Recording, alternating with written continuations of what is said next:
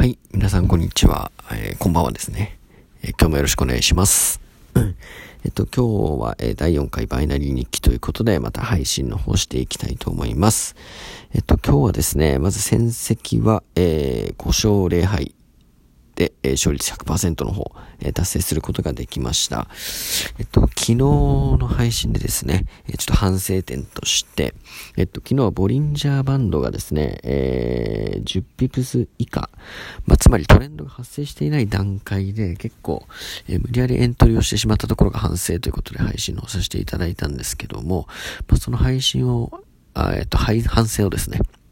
えっと、活かして、今日しっかりトレンドを待ってからですね、えー、配信、えー、すいません、エントリーしたっていう風にできたので、えー、結果的に、えしっかりとしたエントリーポイントで勝ち切ることができたと思います。はい。で、えっと、今日のエントリーポイント、え具体的にちょっとお話をしていきたいと思います。えっと、まず1本目はですね、えっと、バンドウォーク、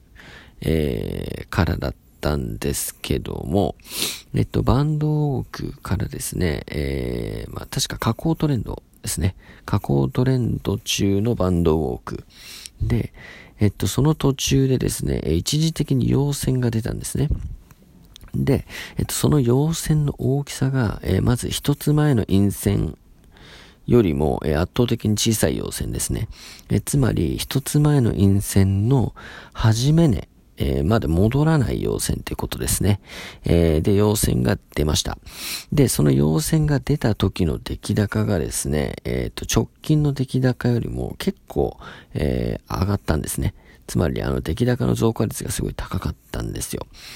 で、出来高、出来高っていうのは、あの、取引量のことなんで、えー、そこで出来高が上がったということはですね、えー、まあ、投資家が動いたっていうことになりますので、えー、そもそも下降トレンドの中で、えその一時的に出た要線で取引量が増えたということは、え戻りの力が、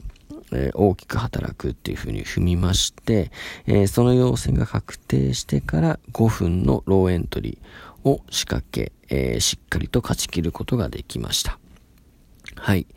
で、えっと、そういった形で今日は2本まず取って、えっと、その後はですね、え、3本目、4本目は、えー、こちらはですね、加工トレンド後の揉み合いですね。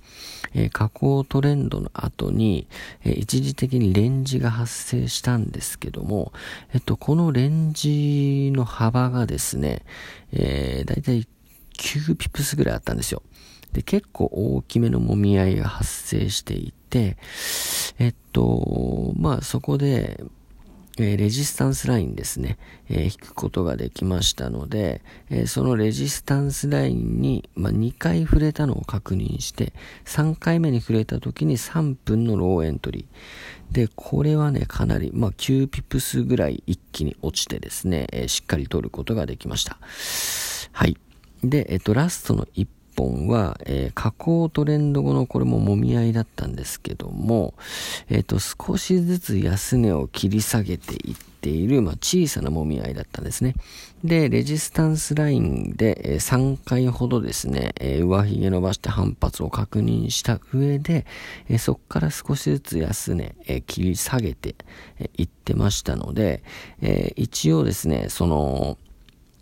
えー、上髭を伸ばして反発をしていた部分にレジスタンスラインを引いて、えー、4回目の、えー、レジスタンスラインでの反発のところで、え、5分のローエントリーを仕掛けて、結果そこから4本ぐらい連続で陰線が出まして、えー、余裕で勝利という形になりました。はい。ということで、えっ、と、まあ自分の手法というのは、えー、今日話したものを結構ね、全部使っていったんですけども、えー、基本はまあダウ理論、えー、を基本にした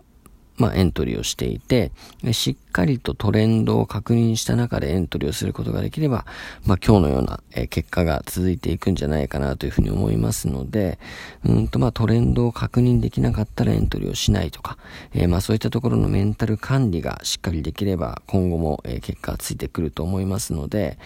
明日もですね、この調子で、頑張っていきたいなというふうに思います。はい。ということで、えー、今日第4回、えー、バイナリー日記ということでお話しさせてもらいました。えー、ご清聴ありがとうございました。